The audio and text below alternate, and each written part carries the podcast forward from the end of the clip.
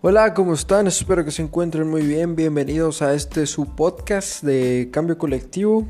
Aquí los saluda su tremendísimo amigo, servidor Adán Villalobos.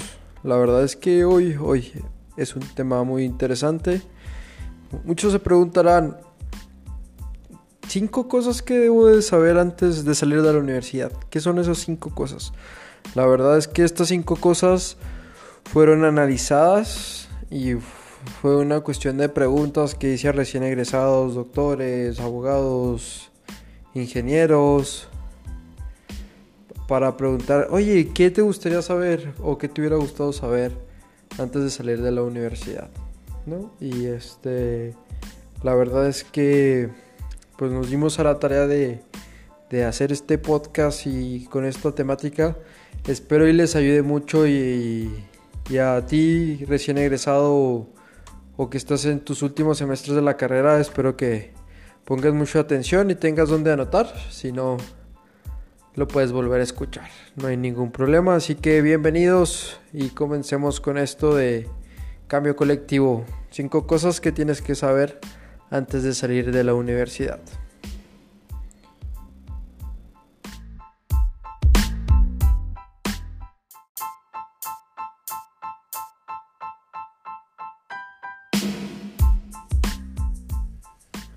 Bueno, ¿y qué son esas cinco cosas? Cinco cosas que tienes que saber. Este, con las cuestiones de las preguntas que les hicimos a los profesionistas, la que más, las cinco que más er, eran similares o que se acercaban a lo que estábamos buscando. Una es, me, me hubiera gustado aprender a vender. La otra es, siempre, o sea, como consejo o me hubiera gustado saber que la escuela hasta ahí no, la escuela no se termina ahí, el aprender no se termina ahí, así que a este punto le vamos a llamar nunca dejes de aprender. Al igual cómo funcionan los impuestos, cómo funciona el, pagar los impuestos, qué puedo deducir, todo este tipo de cuestiones tributarias. Así que a este punto le vamos a llamar qué es el SAT y es el tercer punto. Al igual que vamos a hablar de todo este tipo de que es tener una agenda y todo este tipo de cuestiones, mucha gente decía, es que yo en la universidad era un desastre, tenía clase a las 7 de la mañana, tenía otra clase a las 3 de la tarde y tenía otra clase a las 6 de la tarde, así que nunca tuve una forma o nunca me di el tiempo de administrar mi tiempo, aunque suene redundante, es real. Así que este punto le vamos a llamar administra tu tiempo. Al igual que en la universidad mucha gente eres joven, y la verdad es que a mucha gente la resaca a veces ni le hace ni la desvelada. Y nos olvidamos este punto muy importante. Cuida tu mente y tu cuerpo. Realmente lo olvidamos en la universidad porque estamos en la parranda, estamos en todo este tipo de cuestiones de, de estudiar, exámenes, salir con los amigos, conocer gente nueva. Muchos estamos en otras ciudades, fuera, lejos de nuestros padres, donde comemos lo que encontremos, lo, que sabemos cocinar en ese momento. Así que nos olvidamos de este punto que es muy importante el cuidar tu cuerpo y tu mente, alimentarte bien, dormir y todo este tipo de cuestiones.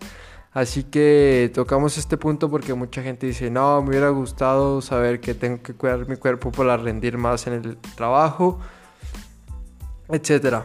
Así que empecemos con la primera parte.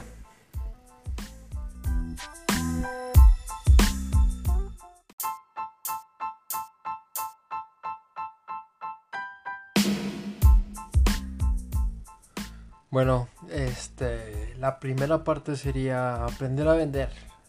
¿Por qué tenemos que aprender a vender? Pues actualmente tenemos un mercado muy competido que la verdad no, el mercado laboral está saturado, o sea, cada vez salen más ingenieros, cada vez salen más licenciados, cada vez salen más médicos, cada vez salen más dentistas.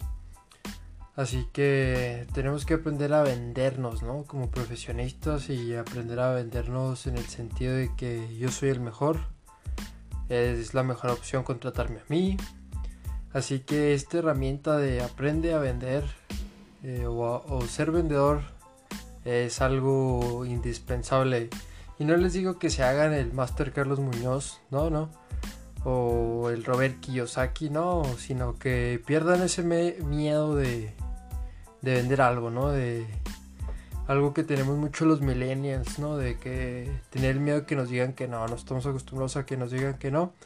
Y vender te enseña a eso, ¿no? A, saber cuando te dicen que no y no sentirte mal por ello, ¿no? De que muchas veces no, y si me dice que no, no, carnal, el no lo tienes ganado, así que dale. Uno de los consejos que yo les doy, ahorita que están en la universidad pueden aprender a vender. O sea, hay muchos, muchos trabajos de medio tiempo que busca vendedores sin experiencia. Y la verdad es que son muy buenos trabajos porque le pierdes el miedo a hablar con los desconocidos, algo muy importante, ¿no? Hablar con los desconocidos te abre puertas y es muy buena herramienta debido a que este, le pierdes el miedo, ¿no? De entablar una conversación con alguien que en tu vida has visto. Así que aprendan a vender, vendan dulces en su facultad, consigues un trabajo de medio tiempo en ventas, vean contenido de ventas. Siempre busquen eso, ¿no? De aprender a vender. Pasando al segundo punto, Nunca dejes de aprender. Este punto es muy interesante. Pongan mucha atención. Porque mucha gente con la que platicamos nos decía, es que la verdad la escuela no es suficiente. En la escuela no aprendí lo que tenía que haber aprendido. La verdad es que tengo que seguir capacitándome, seguir estudiando, seguir aprendiendo porque las cosas se van renovando y la escuela es como que el intro de lo que vas a hacer. Realmente el, título profesional no es solo sacar las materias y ya, sino realmente seguir aprendiendo, ¿no? Tener ese esa capacidad que te dio la escuela de seguir aprendiendo, seguir buscando. Y la verdad es que nunca dejen de aprender. Capacítense y especialícense, ¿no? Si encuentran su, su pasión, su profesión, su vocación, especialícense y capacítense todo el tiempo en ello, ¿no? sean los mejores en lo que les gusta, porque eso da mucha satisfacción. Y la verdad es, nunca, nunca dejen de aprender. No se queden con los brazos cruzados, no de que, ah, ya soy ingeniero mecánico y, y ya con eso es suficiente, voy a conseguir un trabajo y lo que me exige el trabajo. No, la verdad es que eso es ser mediocre y ya estamos llenos de mediocres, así que no dejen de aprender, capacítense, inviertan en su educación, eh, pónganse a leer libros, la verdad es que nunca dejen de aprender. Esto es algo que nos dijeron muchos profesionistas, la verdad, siempre estar en constante capacitación y especializarte en lo que te gusta, ¿no? En el tercer punto de, de las conversaciones que tuvimos este, nos dijeron mucho que no les enseñaron mucho de qué es el SAT, qué es el sistema de el servicio de administración tributaria, ¿no? ¿Qué es esto, no? ¿Y por qué tenemos que pagar impuestos? Y no entendíamos bien los impuestos y lo tuve que aprender a la mala, me persiguió el SAT y no sé qué. Total, esto es algo muy importante, busquen qué es el SAT, el Servicio de Administración Tributaria el único fin que tiene el SAT en sí es, para los que no son de México, eh, el SAT es como el fisco, el que recauda tus impuestos. El, único fin que tiene es que las personas físicas y morales contribuyan con el gasto público, ¿no? Ese es el único fin que tiene el SAT. Al igual que, ¿por qué estamos obligados a pagar nuestras, nuestras aportaciones o, por así decirlo, aportaciones? impuestos son, son las obligaciones que tenemos como mexicanos contribuir al gasto público, ¿no? Y lo dice en el artículo 31, fracción cuarta. Así lo dice explícitamente. Es obligación de los mexicanos contribuir al gasto público de la federación como del estado y municipio en el que vives. Así que es de a huevito que tenemos que pagar impuestos, así que pues ni modo, así nos tocó y ojalá viviéramos en Dubai para no pagar impuestos, pero nacimos en México, así que paguemos nuestros impuestos. Por lo tanto, muchos, muchas personas emprendedoras, profesionistas, muchas de las veces nos vemos orilladas a entrar a un régimen fiscal. ¿Qué es un régimen fiscal? Es, es la situación tributaria o la forma en la que tú tienes que pagar tus impuestos y donde puedes ver tus obligaciones y derechos como sí como aportador al tributo suena gracioso como un tributo no como los aztecas no que les llaman tributo. Pues no hemos cambiado mucho. Este sí aquí checar tu régimen fiscal porque es tan importante el régimen fiscal es decir que puedes deducir y que no. Volviendo a un ejemplo, vamos a poner ejemplo un dentista. El dentista, su obligación es pagar el IVA, el ISR, que él genera con sus consultas, ¿no? Pero también él puede, él tiene todo el derecho de deducir los insumos que utiliza en su consultorio, la renta, la luz, la gasolina que él gasta para transportarse a su consultorio, al igual que a lo mejor el transporte o sea, si estás pagando tu vehículo, puedes deducir los intereses que pagas por él. Al igual que pues todos estos artículos de limpieza que a lo mejor requieres para pagar, para limpiar el, el consultorio, todo este tipo de cuestiones, artículos de papelería para firmarle ahí las para firmar las recetas, ¿no? Todos estos articulillos que requerimos para hacer nuestra labor. Todo este tipo de cuestiones las podemos deducir de impuestos. Y esto lo, lo viene, en la página de internet del SAT.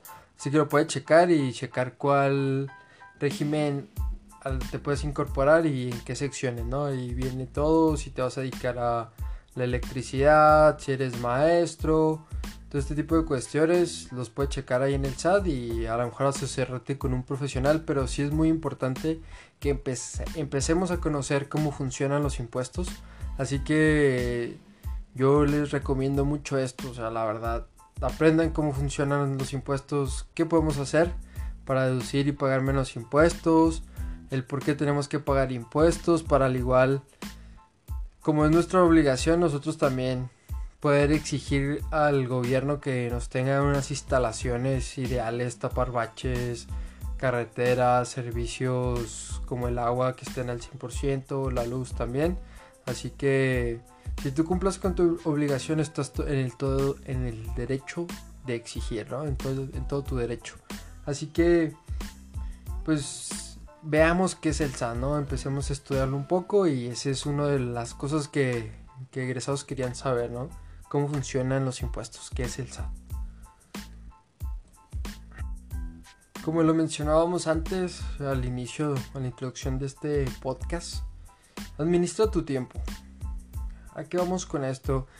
Eh, la verdad es que muchas de las veces en la escuela no nos enseñan a administrar nuestro tiempo más que tú tienes de clase de 7 de la mañana a 2 de la tarde y de ahí para el Real, pues ahí sabes lo que haces tú con tu vida, ¿no? La verdad es que administrar tu tiempo es algo muy fundamental a la hora de salir de la carrera, a la hora de egresar, porque muchas veces llegamos a, hasta estresarnos porque no cumplimos con las tareas que nos exige un trabajo por el hecho de estar muy dispersos o llegar al punto de desvelarte casi todos los días de la semana o trabajar los fines de semana para poder cumplir las tareas porque no organizas tu tiempo, ¿no? Esto es algo muy fundamental y es una tarea fácil de hacer. La verdad es que no es complicado organizar tu tiempo y ponerte esa disciplina de decir de 9 de la mañana a 11 del día le voy a dedicar a esta actividad las dos horas que se merece porque si no se me va a ir toda la tarde aquí o todo el día, ¿no?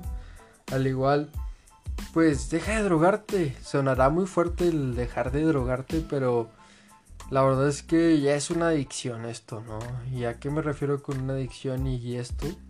Las redes sociales. La verdad es que las redes sociales nos han llevado a, a, ser adictos, ¿no? De estar todo el día pegados al teléfono para ver contenido irrelevante. La verdad es que la mayor parte del tiempo vemos, el 90% del contenido que vemos en redes sociales es contenido relevante de que, ah, fulanito anda en la playa, de que el meme que le hicieron al presidente hoy, de que los fulanitos se peleó con sultanita y todo este tipo de cuestiones. Ya, apaga las redes sociales, apaga las notificaciones. Al igual, deja de, de estar en Netflix. O sea, la verdad, a veces los fines de semana se nos van en Netflix y en maratones de ver series de que hoy me voy a aventar todos los capítulos que no vi esta semana por estar trabajando. Y ya, apágale el Netflix, la verdad es que no te vas a perder de nada y no, no va a pasar nada, así que pues empieza a administrar tu tiempo de las redes sociales, ¿no? Cuánto tiempo le dedicas, revísalo. Ahí en las aplicaciones lo puedes checar. Al igual que valora tu tiempo, realmente el tiempo no vale oro, sino vida, ¿no? El tiempo vale vida y es algo que tenemos que tener muy en claro.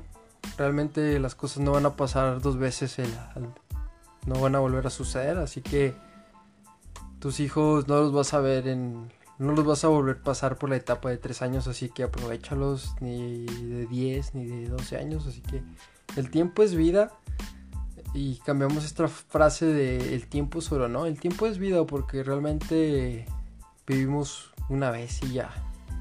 Y vive el momento, disfrútalo. No deja el celular a un lado. Disfruta de tu familia, disfruta de tu trabajo, platica con tus compañeros del trabajo cuando tengas tiempo libre. Al igual que disfruta tu vida, o sea, valora el tiempo, realmente estás viviendo tu vida pero ¿cómo hacemos esto de acomodarnos con nuestro tiempo, valorar nuestro tiempo? Hay muchas técnicas como tener una agenda, una arquitectura semanal. Es una de ellas. La verdad es que la arquitectura semanal es algo muy simple. Lo haces los domingos por la noche en vez de estar viendo Netflix o alguna película, que es muy común. O en vez de estar viendo la voz, te agarras y dices, ok, lunes, de me levanto a las 6 de la mañana y lo primero que hago a lo mejor es salir a correr o ir a pasear el perro de 6 a 6 y media y de ahí buscar la buscar la forma de no sé de 6 de 6 y media a 7 bañarme y desayunar y de a las 7 y media salir rumbo al trabajo o ir a dejar a los niños a la escuela o buscar la forma de o, organizar otra tarea o actividad que tengas en ese determinado tiempo, ¿no? De, a lo mejor a las 11 del día tengo del martes, porque lo vas a organizar antes, obviamente.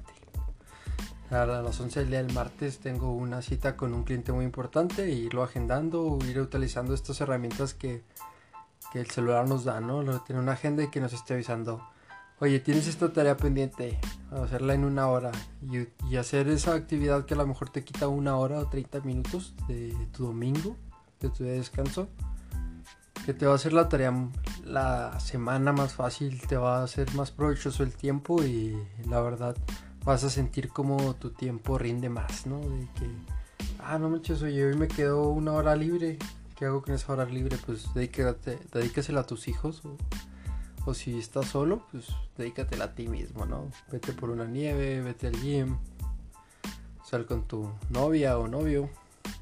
Así que, pues utilicemos esta herramienta, ¿no? De las agendas y la arquitectura semanal, ¿no? Ir haciendo este hábito de los domingos por la noche yo organizar mi semana y acomodarla, ¿no? Al igual, llegamos a un tema muy interesante que mucha gente decía, oye, no manches que yo tengo 30 años y, ya tengo sobrepeso o ciertos problemas de salud. La verdad es que nunca me hice el hábito de joven, y más cuando estamos en la universidad, de cuidarnos, ¿no? De, en esta sección de cuida tu mente y tu cuerpo, ¿no? En este puntito que vimos muy enfocado a los profesionistas y egresados que ya tienen tiempo trabajando que nos respondieron esto. No, es que la verdad a mí me hubiera gustado saber que me tengo que cuidar. O sea, realmente, si, si ustedes analizan la vida universitaria, es, es exceso, ¿no? Este, te la pasas de fiesta, te desvelas, te la pasas estresado, haces todo al último. Así que, pues, cuiden su mente y su cuerpo, empiecen a, a cuidarse, ¿no? A buscar buena alimentación, buena, eh, buenos hábitos, ¿no? Ejercicios.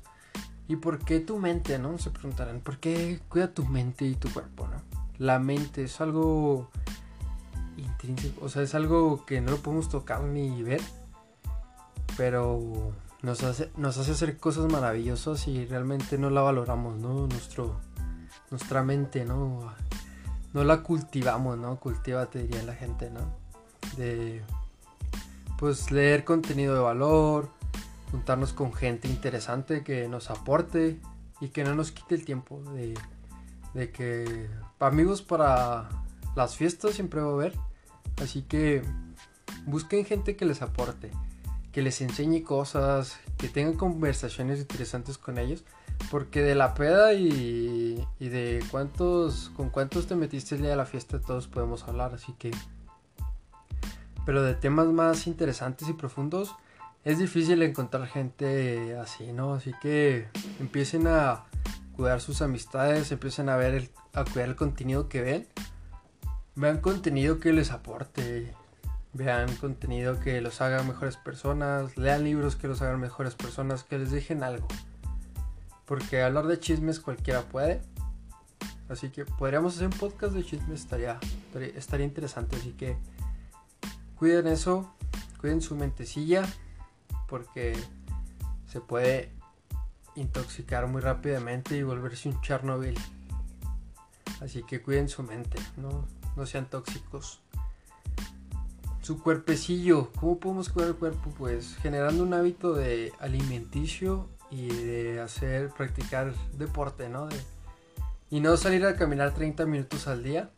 Con eso se empieza, pero Realmente caminar 30 minutos al día es para alguien que pesa 50 kilos y mide unos 60, ¿no? O unos 70, así, súper delgado. Y la verdad es que pues tenemos que empezar a exigirnos un poquito más en el área del deporte, ¿no? De hacer ejercicio, buscar estos amiguillos que andan ahí cargando cosas pesadas, mazos y cuerdas que se hacen llamar crossfiteros. Júntate con ellos, son buenas personas. Al igual ir a los gimnasios. Ahorita por el momento, por lo del COVID, este, muchos no deben estar abiertos, pero pues empieza a salir a correr, exígete a ti mismo, hoy hice 3 kilómetros, mañana hago 4, mañana hago 5 y empiezo a jugar con el tiempo, ¿no? De que, ah, ya estoy haciendo 5 kilómetros. Los hago en media hora. Pues hoy los voy a bajar a 28 minutos. 5 kilómetros en 28 minutos. Y luego, no, pues ya los bajé a 25 y ya los bajé a 20 minutos. Y así empiezan a exigirse más. De que hoy hice 30 minutos de salto en la cuerda, pues mañana haces 45 minutos. Así, y aparte un montón de rutinas en YouTube, en internet, o sea, no hay que estarnos ciclando de que salir a caminar 30 minutos al día porque lo dice la televisión y todo el mundo lo dice. Y el doctor me dijo que salir a caminar 30 minutos día. Pues sí, es un doctor y ya, o sea, realmente no es un especialista en deporte y no sabe cuántas calorías necesitas quemar tú y todo este tipo de cuestiones que lo hacen los profesionistas del área del deporte, ¿no? Así que al igual deje de comer todos estos alimentos ultraprocesados.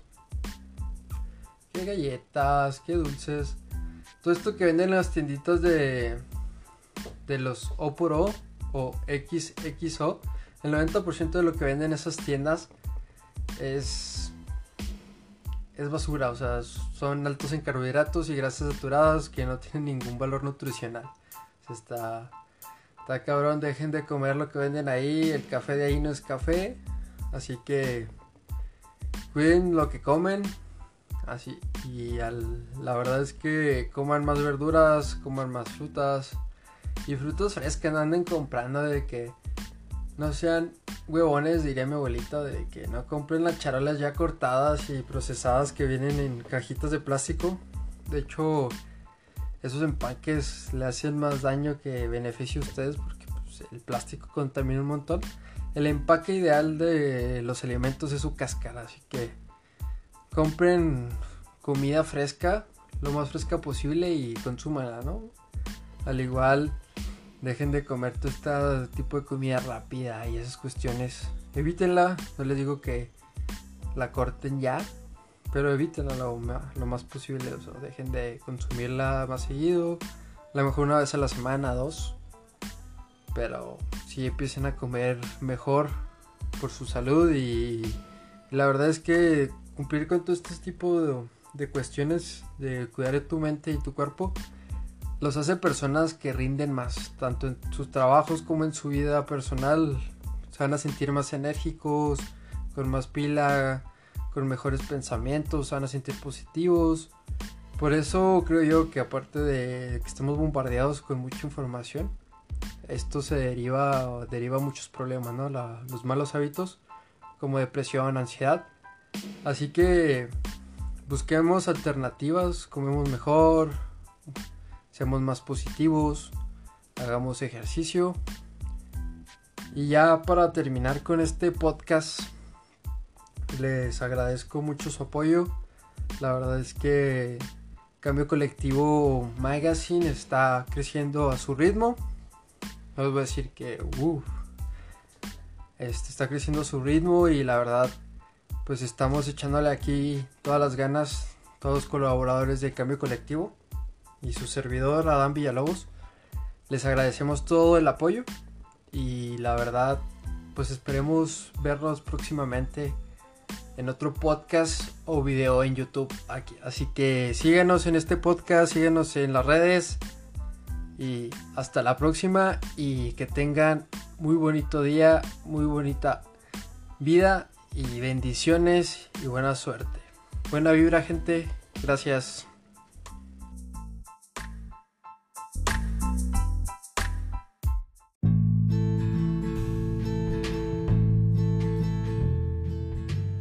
Volviendo al tema de la sal, esto la, la sal la utilizan en este nivel para purificar el alma, ¿no? Es lo que, lo que busca, ¿no? Purificar el alma.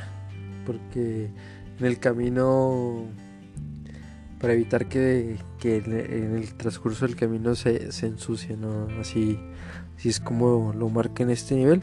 En el nivel número 4 del altar, aquí se coloca el famosísimo pan de muerto, ¿no? Y no, a los que no son de México, no, significa que el pan de muerto tenga muerto o partes de algún muerto, no, no, no.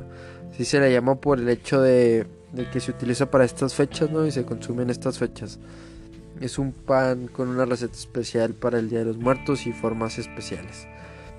Y este pan eh, casualmente se tiene, es como una ofrenda hacia las, hacia las almas que van recorriendo pues, los altares y todo este, este trayecto, ¿no? De, y se tiene que colocar en pares, no puedes poner uno, tienes que poner dos y si no puedes poner tres, tienes que poner cuatro, etcétera, ¿no? Es algo, es una costumbre. Quizás sea porque se cree que se viaja en parejas, los almas viajan en pares y uno para cada quien, no sé. Así que nunca olviden poner su pan de muerto en pares, o sea, así explícitamente impar. O sea, no, no lo pueden poner. No, nomás yo me completé uno. mejor no lo pongan. Después déjalo en los pies. En el nivel 5 ya es la ofrenda más personalizada a quien va, va este, el, va, a la ofrenda, ¿no? A quien va a la ofrenda, este, pues ya pones en el número 5 ya pones la comida favorita de, de a, la, la persona a la que dedicas esa ofrenda, ¿no? Ya sea, si le gustan mucho los burritos, pues le pones ahí unos burritos. Si, si le gustaban mucho las caguamas, pues le pones ahí unas, unas cervecitas, unas caguamas. Las caguamas son cervezas de tamaño grande. Así que le ponen ahí unas cheves, cigarros. En el nivel 6 es donde va todo.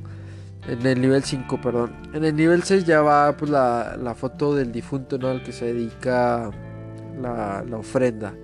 Ahí una foto. Ahí se pone en el nivel 6. Y en el nivel 7 ya se pone una cruz, ya sea de semillas, frutas o cal, para que esta cruz, como es muy católico esto, la cruz es para que el, difunto exprese sus culpas, o sea, se sienta mejor consigo mismo ya llegando al último nivel de, de esto, ¿no? Ya para descansar en paz. Ya en la tercera cosa, ¿sabían que existe un Romeo y Julieta del Día de Muertos? Eh, eh, yo, no, yo, no, conocía esta leyenda o historia, está, está muy linda. literal un Romeo y Julieta, pero de, los muertos, ¿no? Del Día de Muertos. Estos dos personajes, cuenta la leyenda que había una joven que se llama Mini, Mincita Parece Mencita, pero no es Mincita. Eh, era la hija de un rey. Este rey vivía en Michoacán. exactamente ahí por Pascuera, ¿no? Ahí donde está un lago y en medio hay una isla. Pues esta Michita se enamoraba de de un men, de un, de un, sujeto, ¿no? Que también era un príncipe.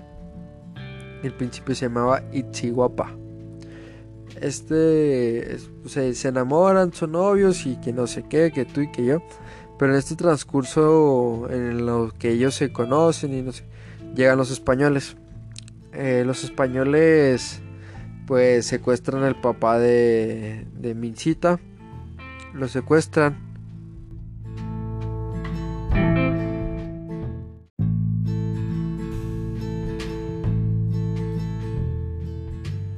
ya pues tienen secuestrado al, rey, ¿no? De, el papá de Michita. Y por cuestiones Michita pues entra en desesperación, ¿no? De que, ay, pues, los españoles tienen secuestrado a mi papá y que no sé qué. Y ella ofrece un tesoro, ¿no? Que tenía ella, que sabía que existía, ¿no? Ella no lo tenía, sabía que existía. Este tesoro estaba, estaba en las aguas de un lago, ¿no? Muy profundo. Pero el problema aquí es que este tesoro estaba como embrujado. Y ya este, su novio le dice, oye, no, pues es que es muy peligroso que tú vayas por el tesoro. Yo me ofrezco para ir por el tesoro. Ya va ahí Chihuahua, va por el, no, que, que no sé qué, que el tesoro y la... Y en eso, como les comentaba, está embrujado.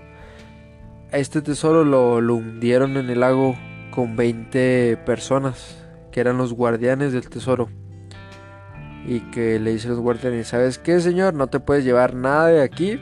Y que lo ahogan y se lo llevan. Y que el vato se hace el, el, el guardián número 21. Y ya pues esta Michita se muere tiempo después. Y ya cada, supuestamente cada primero y 2 de noviembre, estos novios se, buscan y se dicen cosas bellas entre los panteones y salen ahí entre las aguas de, del lago y, y, se andan buscando siempre porque nunca se, se pudieron desposar. Así que, que esta es una historia de Romeo y Julieta al estilo de Romeo y Julieta, pero del Día de Muertos. Comentan que los expertos, que los antropólogos comentan que el Día de Muertos no es de, origen prehispánico como nosotros lo creemos. Se, comenta que, el Día de Muertos se remonta de, en el virreinato, ¿no? De, entre el siglo XX, o sea, entre inicios del virreinato y en el siglo XX. Eh, donde las prácticas de los cementerios y entierros pues eran eh, relacionadas al catolicismo, ¿no? Estas costumbres que nosotros tenemos ahorita del Día de Muertos vienen de, de un lugar, vienen de, de unas costumbres de Europa, de las zonas rurales europeas más que nada.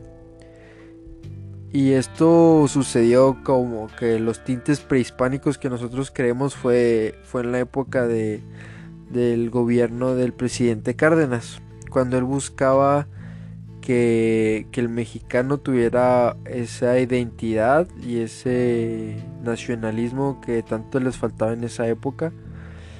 y él y sus expertos decidieron inventar o relacionar el Día de los Muertos con una mezcla de catolicismo y, lo, y cultura prehispánica, que si hay inicios de, de, o relación entre la cultura prehispánica y el Día de Muertos, costumbres similares, pero no realmente así en el purismo del hecho, no, no existe. O sea, sí hay entre la relación de la vida después de la muerte, qué pasa con los muertos, como les comentaba al inicio, los aztecas te enterraban con un perro, etcétera.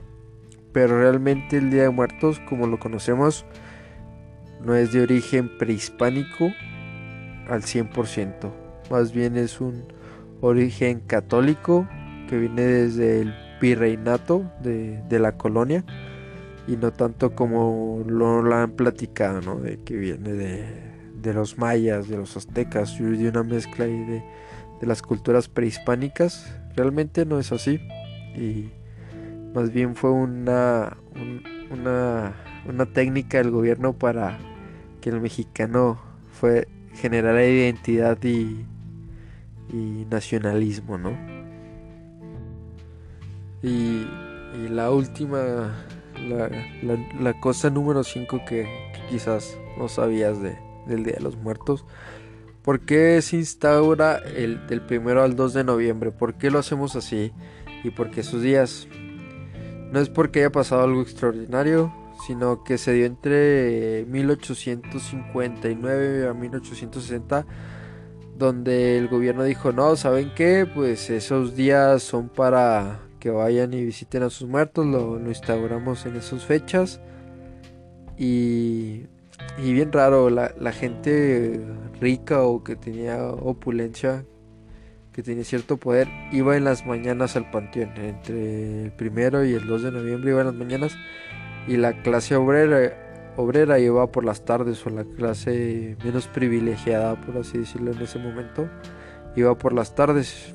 Esto se relaciona que, que las personas, la clase obrera iba después de trabajar y la, la, clase, la gente rica pues realmente no necesitaba ir a trabajar y dedicaba la mañana a visitar a sus difuntos y tenían costumbres bien raras. La gente rica acostumbraba a utilizar su ropa negra así de por decirlo de marca, ¿no? Desde entonces así la mejor ropa negra que sus trajes, zapatos los utilizaban en el día 1 y 2 de noviembre para celebrar a los difuntos, ¿no?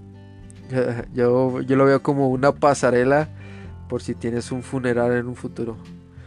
Así, así lo, lo, lo, lo analicé. Yo dije, suena gracioso, es como ir a ver cómo te verías en un funeral. Así lo, lo siento yo, ¿no? Pero pues ya, ustedes analícenlo y, piénsenlo, ¿no? Así que, pues ya, ya para terminar con este podcast del Día Muertos, espero y esta costumbre tan bonita de recordar a los que ya no están siga y al igual este ustedes siguen recordando a sus a sus difuntos como esas personas alegres que, quizás les dieron amor, experiencias muy lindas y recuérdenlos como esas personas felices que fueron.